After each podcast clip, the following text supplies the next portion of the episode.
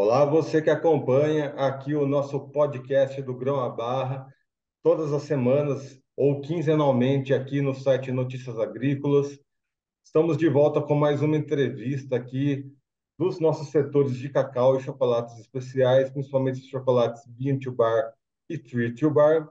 E hoje a gente vai ter uma conversa especial com o Jorge Clot, lá da CAE Chocolates. Jorge, seja bem-vindo aqui ao nosso podcast.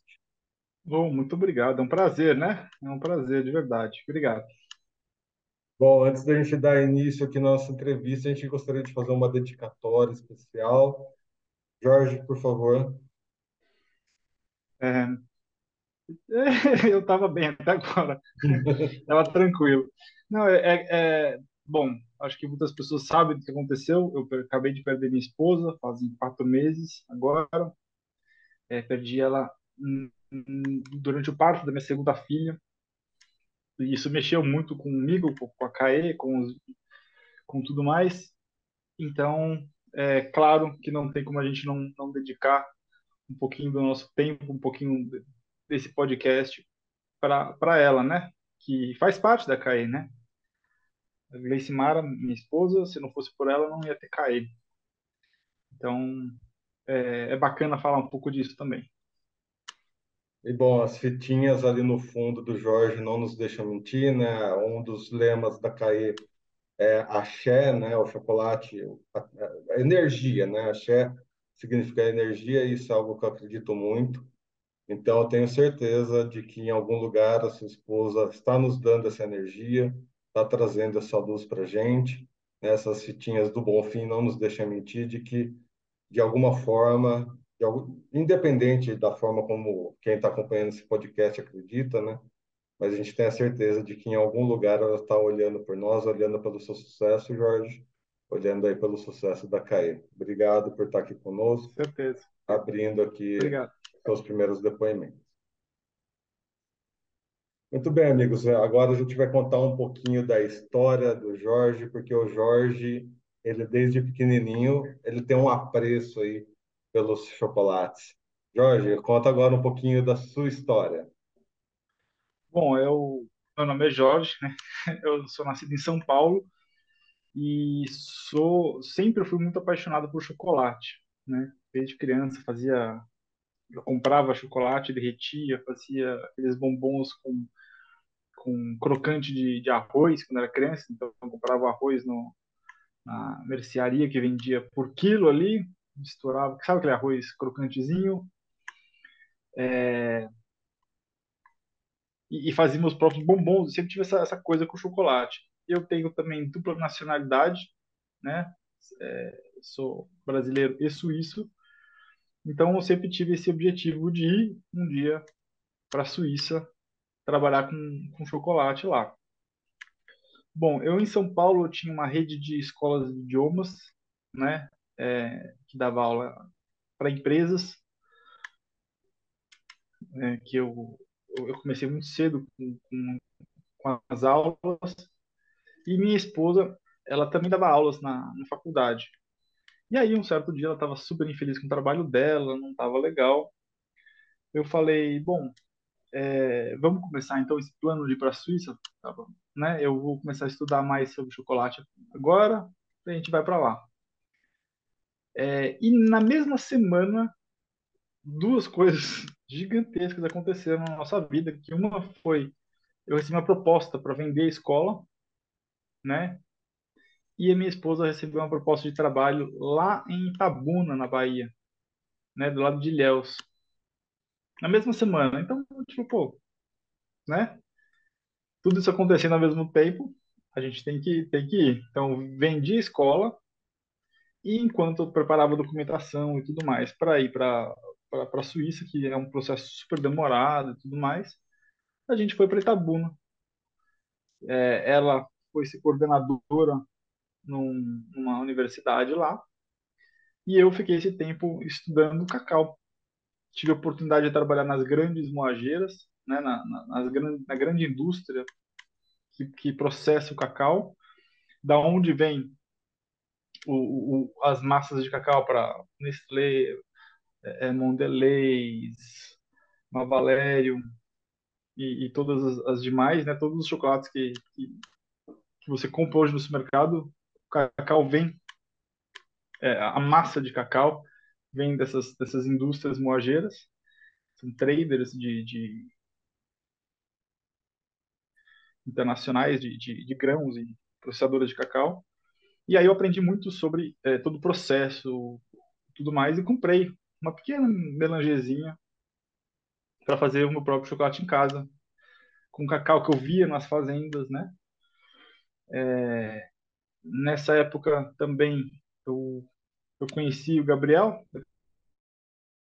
Cacau Solar, e foi um grande parceiro, um entusiasta de tudo, então a gente conversava todos os dias sobre cacau, sobre qualidade, sobre tudo mais, e nisso eu ia aprendendo a fazer o chocolate, porque Hoje, hoje você tem vídeos na internet, você tem vídeo no YouTube, você tem cursos, né? Você tem mil coisas, mas na época era na base do livro.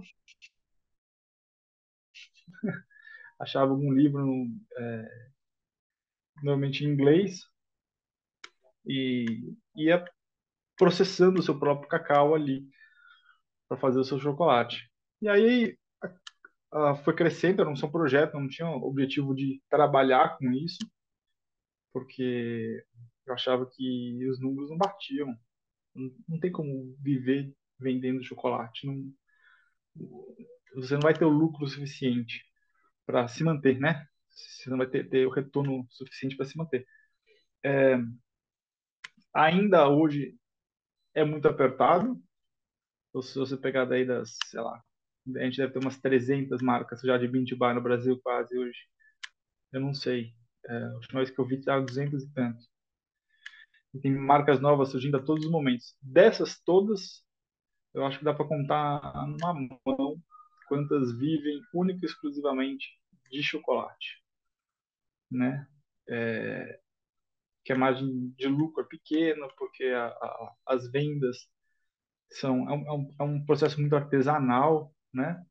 Então você vê grandes marcas que que tem que que são tree to bar, por exemplo, então vivem da venda do cacau, da exportação do cacau do, e, e, paralelo a isso do chocolate. Uh, normalmente assim, normalmente são alguns negócios juntos. E aí eu decidi que é, foi crescendo, foi crescendo, consegui parceiros grandes, consegui é, fazer algumas coisinhas e, e a Caia foi crescendo, sempre muito com ajuda da, da minha esposa também, né? Grande parceira. E aí agora, quatro meses atrás, ela faleceu. Eu me vi na, na Bahia, sozinho, sem família, lá, né? Muitos amigos, muita gente me ajudando é, nesse momento difícil, mas eu estava com dois filhos na, na Bahia e um momento de luto, eu não sabia o que fazer. E aí a família da Gleice falou, não, vem para Varginha, vem para Minas, que a gente te ajuda com as crianças. Então eu desmontei a fábrica toda, é... parei por um tempo, né? Eu falo para todo mundo que quando você tem um filho, quando a mãe tem um filho, ela tem uma licença maternidade né, de seis meses. Então eu estou vivendo essa minha licença maternidade. Eu tirei um tempo para me adaptar às novas rotinas e trouxe a fábrica para cá. E por coincidência, na hora que você me chamou para fazer esse essa conversa bacana que a gente está tendo aqui, é, eu estou na reta final de abrir a CAE de novo. Né? Já aluguei um espaço, já fiz todas as reformas, adequações para vigilância sanitária, para tudo mais. E agora, essa semana, a gente vai fazer uma super limpeza, passar o último pente fino, instalar os últimos, os últimos equipamentos, para se tudo der certo, essa semana a gente inaugurar, a gente ligar a nosso moinho, voltar a, a, a, a produzir. E... Mas bem, tenho certeza que tudo vai dar certo, afinal de contas, tanto na Bahia quanto em Minas Gerais, o povo é muito receptivo, muito aberto a ajudar, você tem os seus familiares aí, tenho certeza, vai ser tudo tranquilo. E no que você precisar, conte com a gente aqui para dar todo o apoio aí para a reabertura da CAE lá em Minas Gerais. E, Obrigado. sua... Oi? E, e, deixa eu só pontuar uma coisa que eu acho importante. É, eu queria agradecer à comunidade do chocolate. Eu fico emocionado. Ainda é um pouco recente, então eu me emociono às vezes. Vocês me desculpem. Mas eu acho que gestos bonitos me emocionam muito. É, essa, essa, essa união das pessoas e muita gente da comunidade do, do chocolate, inclusive, é, me ajudou, do roupinha para as crianças, do, é, é, até ajuda financeira para eu remontar a fábrica, é, porque tudo isso tem um custo muito grande, né, de, de transporte, aluguel, enfim, o tempo todo parado. E, então, eu, eu, tive muita, muita ajuda e queria agradecer a todos que, que se sensibilizaram e me ajudaram com isso estendendo esses agradecimentos, realmente, esse mercado B2B, né? essa rede de amigos que a gente forma. O, o, nosso até o podcast aqui ele só existe graças a vocês, graças ao Jorge. Então a gente sempre fica muito feliz quando a gente vê casos reais acontecendo aí de ajuda mútua.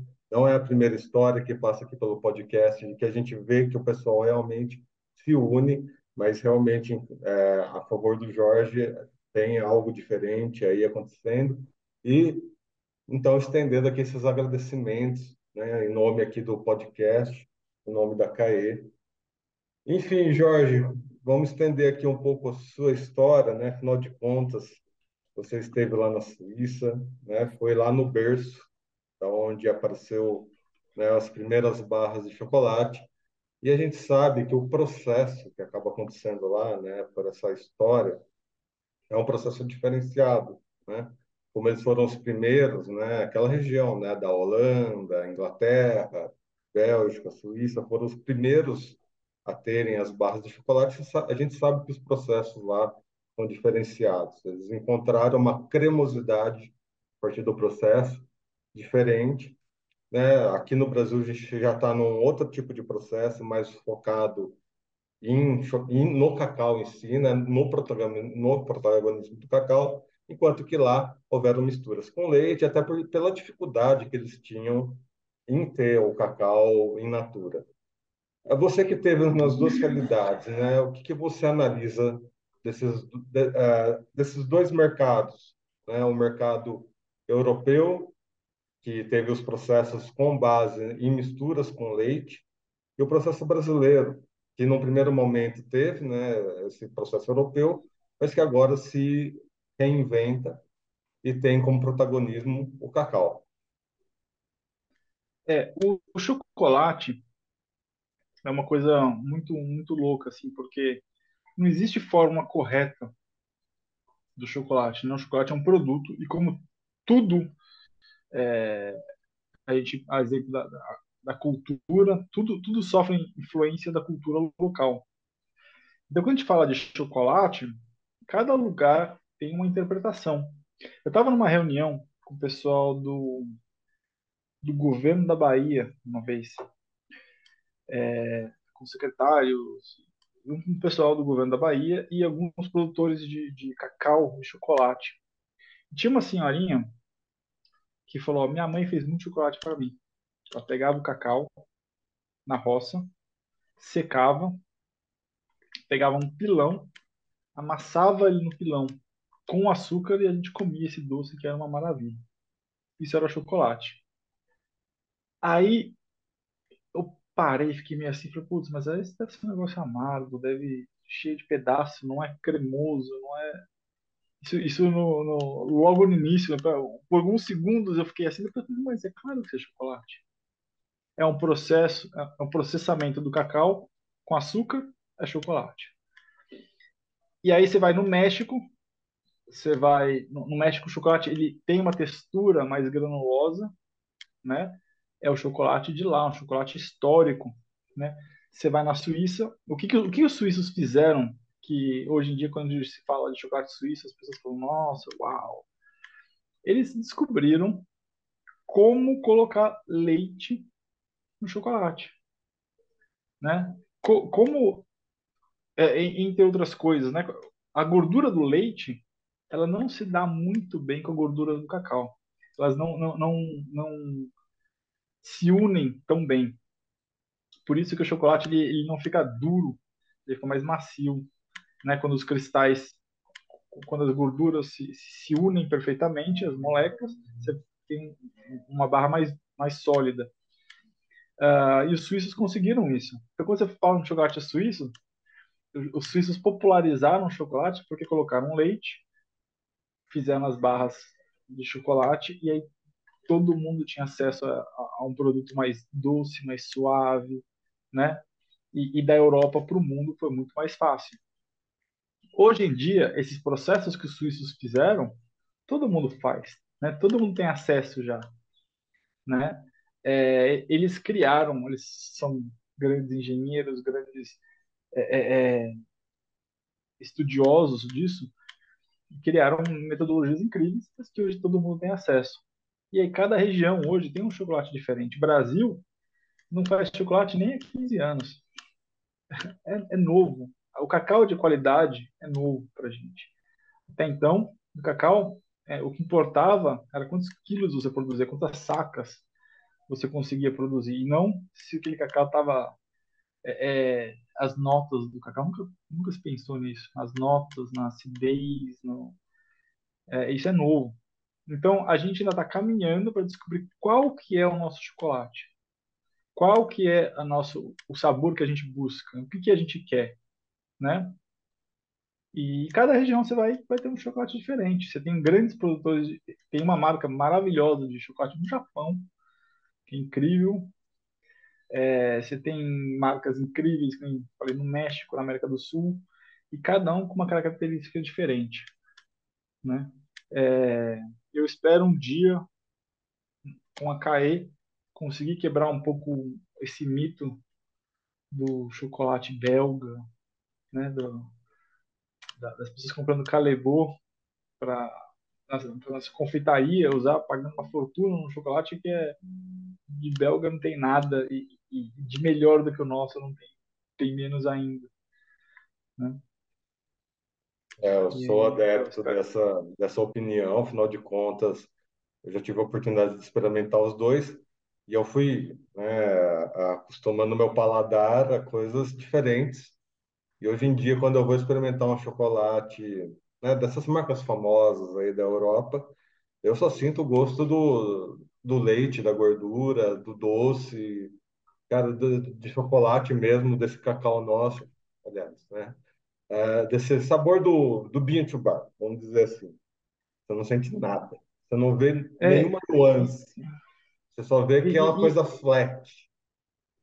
E é isso, assim, tipo, de, de, eu não sou de. Eu tenho nada contra isso. Eu acho que é válido você ter um chocolate que é mais doce. Um chocolate, eu acho que a gente tem que ter um pouco de tudo. Eu entendo, de verdade. É, o que me incomoda é, você pega um, um, um, por exemplo, por que, os belgas são famosos? Eles são grandes chocolatiers. É o cara que, que pega um chocolate, faz grandes bombons, eles, eles são muito bons na, na, manipulação do chocolate, eles estão acostumados com isso. É, mas você pega, quando você fala de chocolate belga no Brasil, você fala de Calebon, né? É, é a única marca praticamente de chocolate belga é, é realmente difundida aqui e é feito em Minas. É, com cacau brasileiro, por brasileiros. É, não tem nada de belga, é um chocolate industrial, com, mesmo, com a mesma massa de cacau que vem é, das grandes indústrias que mencionei há pouco. Né? Então, é, é, é um tipo de chocolate mais suave, ok, eu, eu entendo, mas existem outros tipos que a gente pode ter muita coisa para explorar ainda. Já que a gente está falando das importações que não são tão importadas assim, foi exatamente esse motivo que movimentou o setor de café, né, pessoal? O setor de café via o seu café indo lá para as cafeterias italianas, que faziam todo um processo de colocar em cápsulas tal. Essa história vocês também conhecem, tem um outro podcast que é o Café em Prosa, que também toca aqui no Notícias Agrícolas. A gente já contou essas, essas histórias lá. E as cafeterias, né, essas marcas que ficam também lá na Europa, encapsulavam, traziam para o Brasil como se fosse café italiano, sendo que era café do Brasil. Hoje em dia, acho que isso está um pouquinho mais é mais claro para as pessoas, acho que as pessoas começaram a entender melhor, as empresas também estão entendendo melhor de que não adianta você importar o que não é importado, só para ter um valor agregado, porque a gente está descobrindo outras formas de valores agregados através dos cafés especiais, dos chocolates artesanais, e é como o Jorge falou, né? É um mercado que já tem aí quase 300 marcas e crescendo em expansão. Isso significa que alguma coisa está dando certo. E, mas por um acaso, Jorge, para a gente já começar a nossa, finalizar o nosso podcast, é, nessa questão das importações, vamos aproveitar que hoje, dia 31, a gente vai acabar datando um pouco esse podcast, mas não tem problema. Hoje é Halloween, né? E como Halloween a gente acabou importando esse costume que não é nosso, né?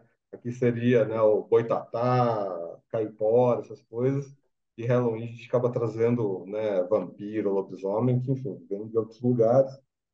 Assim como a barra de chocolate veio de outros lugares, a gente foi se adaptando aos costumes e tudo mais.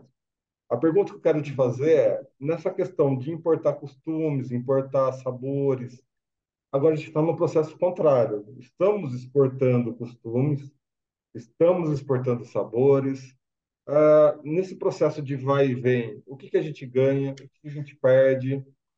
Qual é a sua opinião com relação a isso? É, a gente, a gente vive num, num mundo globalizado e o Brasil é um país muito suscetível. Não é um, não é um país que investe em cultura, não é um país que, que tem, que tem é, tradição de fortalecer as nossas próprias culturas, né? É um país muito novo, então a gente realmente sofre muito, muita influência externa em todos os setores, né? De música, de eu não sei que está me ligando aqui, gente. Desculpa, me, me perdoem. É, é, a, a, gente sofre muita influência em todos os setores, né? música, cinema, gastronomia. Então a gente pega isso a gente faz nosso chocolate ao leite, como eu falei, a gente faz nosso chocolate mais intenso ao leite, a gente adapta, a gente aprende é, a, a, a, misturar isso com os nossos sabores, com as nossas origens, e a gente cria um produto brasileiro, que, claro, tem influência externa e, claro, a gente vai influenciar externamente. Hoje, o Brasil tem não sei quantos prêmios internacionais, assim, são inúmeras marcas a CAE, a gente ganhou agora em Nova York o selo prata na nossa barra de chocolate com cupuaçu. Então a gente tem um, um chocolate premiado em Nova York, um dos concursos mais importantes do mundo de chocolate. E eu estou falando da CAE porque é, eu posso falar com mais propriedade, mas temos marcas aí que ganharam não sei quantos, quantos prêmios já também, né? É, então o Brasil está sim no foco é, internacional de chocolate. E a gente está assim influenciando o, o, resto do mundo. E eu acho que é isso assim a gente não tem como a gente não vive mais numa bolha isolada né? Então a gente vai sofrer influências e vai aprender a conviver com elas vai nos adaptar né? A, a ideia da CAE hoje é fazer todos os chocolates com ingredientes bem locais, né? Tipo, é, ingredientes baianos, então você tem chocolate com cupuaçu, você tem cumaru, licuri, uh, aí você tem castanhas com flor de sal, você tem muitos ingredientes do Brasil mesmo, né? E isso não é só a minha marca, o Beach Bar tem essa tendência de fazer isso. Eu acho que isso é uma coisa muito brasileira. Você não vai na Suíça comer um chocolate o cupuaçu, né? É, e você tem pessoas que estudam e fazem chocolates maravilhosos com sabores brasileiros. A Arcélia da Mission, que é para mim é, é, é, é, uma grande referência, né? Ela faz chocolate de arroz, arroz doce, chocolate de pão de mel, chocolate de, de é, goiabada com, com cream cheese. é, é, vai explorando, né? E a gente nessa exploração, nesse, nesse, nesses estudos, nesses testes, a gente vai encontrando o nosso caminho, fazendo coisas maravilhosas. Muito bem. Para minha sorte, eu tive a oportunidade de experimentar alguns desses chocolates. É o sabor Brasil brasileiro, hein? É... Jorge, agora ah. vamos falar sobre CAE, né? Os caminhos, né? Nessa reabertura aí que está ocorrendo na empresa. Quais são os sabores do Brasil brasileiro que você está planejando? É, a CAE agora, é, deixa eu contar um pouquinho dos últimos quatro meses que aconteceu, né? Quando, uh, quando minha esposa faleceu e ia cair, é, eu, pessoalmente, né, eu, meus filhos, ia cair, passamos por esse processo, houve uma comoção muito grande de do mundo do chocolate, do mundo empresarial, de família, de amigos.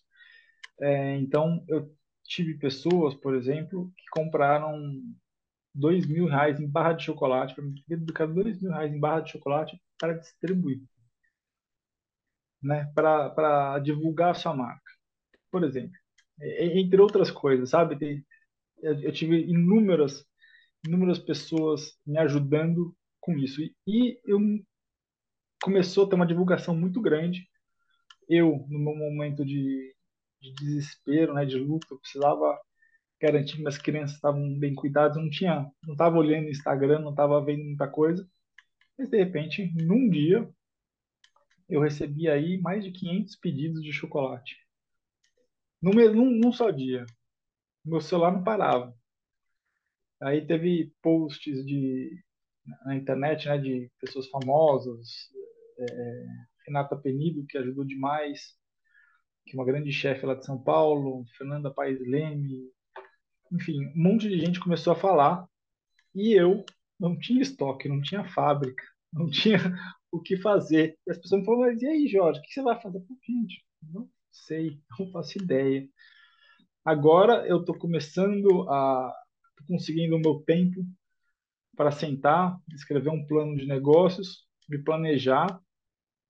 É, não vou lançar barras novas por enquanto, né? É, o primeiro objetivo agora é abrir a fábrica e produzir os sete sabores que a gente tem. Então, são três sabores com leite, que é o branco com, com nibs, e um branco com, a gente usa um blend de açúcares para dar um, um, uma caramelizada no chocolate. Então eu uso açúcar mascavo, eu uso alguns açúcares. É um, é um chocolate muito interessante. Ele, ele, quando as pessoas falam de chocolate branco, falo, putz, eu não como chocolate branco. Mas esse branco tem praticamente os mesmos ingredientes do chocolate ao leite. Só que ele está desconstruído, né? Então, um nibs, ele, eu não transformei esse nibs em massa. Então você tem o chocolate branco e você se morde o nibs de cacau. Tem o chocolate com cumaru. Cumaru é uma baunilha da Amazônia. Ele dá só uma, uma perfumada assim, é muito interessante esse chocolate. Tá vendendo super bem, o pessoal gostou. Teve um chocolate que eu fiz agora, que eu fiz para mim. para mim e para a criançada que aparecia e tá vendendo que nem água, que é uma, uma releitura do chocolate que eu fazia quando era criança, com com, com crocante de arroz. É a versão bean to bar desse chocolate, né? só com poucos ingredientes, só açúcar é, orgânico, cacau, leite é, e, e, os crocantes, então o chocolate crocante ao leite. E aí a gente tem os três da, da linha 64%, que é o cupuaçu, que foi premiado agora. O de cupuaçu, é, eu ainda nem coloquei o selinho neles, mas ele vai receber aquele selinho de premiação internacional. O de Licuri, Licuri é incrível, esse acabei de lançar. Eu só fiz um lote dele antes de fechar a fábrica. É, esse, tá, esse é incrível, tem, tem que provar. Licuri é um coquinho da Bahia. Ele está caramelizado com rapadura e inserido dentro da barra. Então, um crocante tipo de coquinho caramelizado com rapadura. Castanha flor de sal, que é o meu favorito ainda. e o intenso 71%. São esses sete sabores que a gente tem. Por enquanto, não vou, não vou lançar nenhum. Eu tenho dois novos sabores pensados, planejados, mas eu ainda preciso me organizar um pouco mais. Bom, pessoal, bom, quem ouviu o podcast, fica aí, já tem é, opções a dar com gosto para conhecer o CAE, mas Eu a CAE, mas vamos com calma aí, pessoal, né? Pelo visto, Deixa, é, deixa eu ver se eu muitos, consigo mostrar aqui. Pode pelo falar, tem muitos pedidos chegando aí. Então, já aproveitando aí, né, o último agradecimento, Jorge, que o nosso tempo está quase finalizando aqui. São os últimos depoimentos e agradecimentos aqui para o pessoal que nos acompanhou. Aproveitando aí para mostrar os chocolates que você tem. Ó, esse aqui é o branco, 37%. Esse é o crocante, que eu mencionei. O de Kumaru, ah, não, tenho sim. Eu achei que tinha acabado aqui. Esse aqui é o estoque que eu deixo em casa quando vem visita e tudo mais. Esse é o de Kumaru, então esses três têm leite. Aí o de licuri, que eu mencionei antes. O de cupuaçu. Castanha com flor de sal. E, por último, o intenso. Né? O design também ele foi é, é, bastante influenciado pelas fitinhas do Bonfim também. Muito bem, Jorge. Agradecer sua presença aqui no podcast. Seja sempre bem-vindo. No que precisar, a grande rede do nosso podcast está à disposição para que você precisar, até mesmo né, qualquer questão, ah, Erickson, vamos, preciso aqui de um auxílio, vamos fazer uma postagem especial no, no Instagram aqui.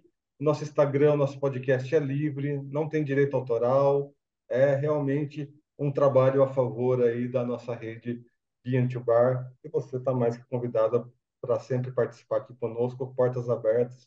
Obrigado mais uma vez. Muito obrigado, eu que agradeço, de verdade. Obrigado pelo espaço e obrigado pelo papo. É, tava sentindo falta de falar de chocolate. Bom, pessoal, e vocês que gostaram dessa entrevista, né? Lembra que estamos em todas as redes sociais, estamos no Twitter, no Instagram, no Facebook.